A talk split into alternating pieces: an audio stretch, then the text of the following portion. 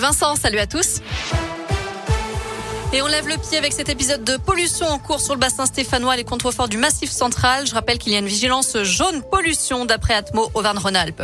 À la une, la baisse du chômage. Le nombre d'inscrits à Pôle emploi en catégorie A, donc sans activité, a diminué de près de 6% au quatrième trimestre 2021. Même tendance chez nous, moins 5,9% dans la Loire, moins 5,8% en Haute-Loire. À l'échelle nationale, ils étaient 3 336 000 inscrits, ce qui représente plus de 200 000 chômeurs en moins par rapport au trimestre précédent. Et en un an, le chômage a chuté de 12,6%. Dans l'actu à saint un homme condamné à un an et demi de prison ferme pour trafic de stupéfiants. L'individu a été interpellé en début de semaine dernière en pleine rue dans le quartier de Saint-Roch-Badoulière. Chez lui, les enquêteurs ont retrouvé 200 grammes d'héroïne, 600 grammes de produits de coupe et près de 3000 euros en espèces. Il était présenté en comparution immédiate vendredi avant d'être incarcéré dans la foulée.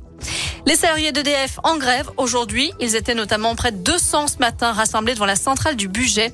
Euh, mobilisation pour dénoncer la demande de l'État à EDF de vendre davantage d'électricité à bas prix à ses concurrents pour contenir la hausse des prix de l'électricité pour les ménages et les entreprises.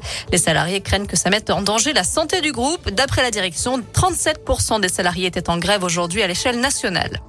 Autre mobilisation à prévoir demain avec une journée de grève interprofessionnelle pour les salaires et les emplois à l'appel de plusieurs syndicats. Il y aura des rassemblements à Saint-Etienne, à Rouen et au Puy-en-Velay. Un député de la Loire au soutien des Verts, Régis Juanico, euh, rejoint officiellement l'équipe de campagne de Yannick Jadot pour la prochaine élection présidentielle. L'élu stéphanois devient délégué en charge du sport et de l'éducation populaire pour le candidat Europe Écologie Les Verts. Alors qu'à droite, la campagne de Valérie Pécresse s'organise.